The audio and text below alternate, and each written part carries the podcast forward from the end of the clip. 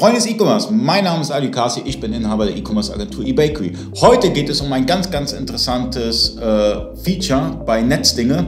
Es geht um ein SEO-Feature, um die Kategoriebeschreibung. Ihr kennt das bestimmt bei den ganz, ganz bekannten Shops. Äh, will jetzt keine Namen nennen, aber ihr könnt ja ein paar grö größere Shops euch mal anschauen. Die haben Kategorietexte, die man scrollen kann beispielsweise. Also das bedeutet, ihr habt nicht oben irgendwie so einen mega Text, sondern ähm, der Text ist gesplittet so dass es suchmaschinenrelevant ist und darüber hinaus die Usability nicht angreift. Und da hast du ein Plugin für gebaut. Richtig. Ja, also unser Plugin, Kategoriebeschreibung in Splitten, äh, deckt genau diesen Bedarf ab. Ne? Das heißt, die SEO-Agenturen sagen immer Content, Content, Content. Content ist King. Ne? So äh, auf einer Artikelliste in der Kategorie, ja, wo kriegt man jetzt äh, Content her? Das sind zum einen natürlich die Artikel, die sind halt da, wie sie da sind, die haben ihre Bezeichnung, da sind natürlich Keywords enthalten, aber das ist natürlich, auch, auch Google ist nicht doof, die kriegen mit, naja, es ist eine Auflistung von Artikeln. Ne, der eigentliche Content kommt letztendlich über die Artikelbeschreibung. Ne? Und im JTL-Shop ist die Artikelbeschreibung natürlich über den Artikeln dargestellt. Ne? Kategorie Name, äh, Kategorie äh, Bild meinetwegen, Kategorie Beschreibung und unten drunter kommen die Artikel. Wenn man jetzt eine sehr gute Artikelbeschreibung hat, die sehr lang ist ne? und dann natürlich auch viele Keywords äh, enthält, äh, dann würde das bedeuten, ich habe einen sehr langen Text und erst irgendwann spät kommen die Artikel. Ne? Und äh, da greift unser Plugin ein. Das heißt, hier kann man einfach definieren und sagen, okay, ich möchte nach dem ersten Absatz oder ich möchte nach einer bestimmten Zeichenzahl äh, den Text quasi splitten in, einen, in zwei Textteile. Der eine Textteil bleibt stehen über den Artikeln, so als, als Teaser.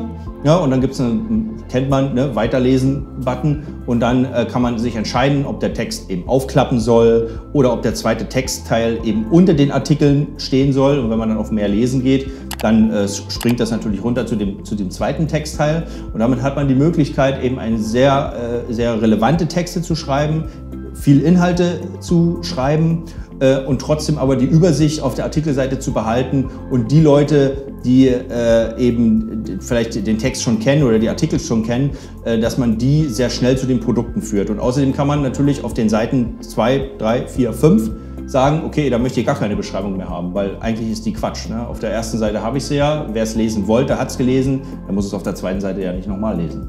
Hm? Ich kenne das von größeren Shops, dass die halt äh, einmal eine kleine Beschreibung haben, ja, die auch interessant ist, wo die äh, Kunden das auch lesen. Aber meistens werden Kategorietexte, wirklich die langen Kategorietexte, werden für die Suchmaschine generiert so und nicht aus. für den Kunden. In der also, Regel liest das keiner, aber also ich habe noch nie. Google will es haben. Die, oder die Suchmaschinen wollen es haben. Weil an, an irgendwas müssen sie ja die Relevanz einer Seite festmachen. Ne? Und das geht am besten immer noch nach wie vor Content. über einen Fließtext. Hm. Ähm, und achtet mal drauf, meistens sind die Texte dann irgendwo links so und dann, dann halt mit einer ganz schwachen äh, Schriftart so, ganz links und dann zum Scrollen. Meistens nicht dafür, dass ein Kunde das liest, sondern wirklich für die Suchmaschinen. Aber da muss man auch aufpassen, Google straft auch ab, wenn ihr beispielsweise weiß auf weiß macht oder sowas. Richtig, also fangt genau. nicht mit solchen Spielchen an. Es muss schon lesbar sein, ja, weil Google nicht dumm ist. Und ähm, mit so einem Plugin könnt ihr auf jeden Fall das Usability-technisch viel besser darstellen. Das heißt, ihr habt zum einen die Usability, ja, das bedeutet, eure Artikel, die ihr verkaufen wollt, die werden ganz klar dargestellt über der Falzlinie.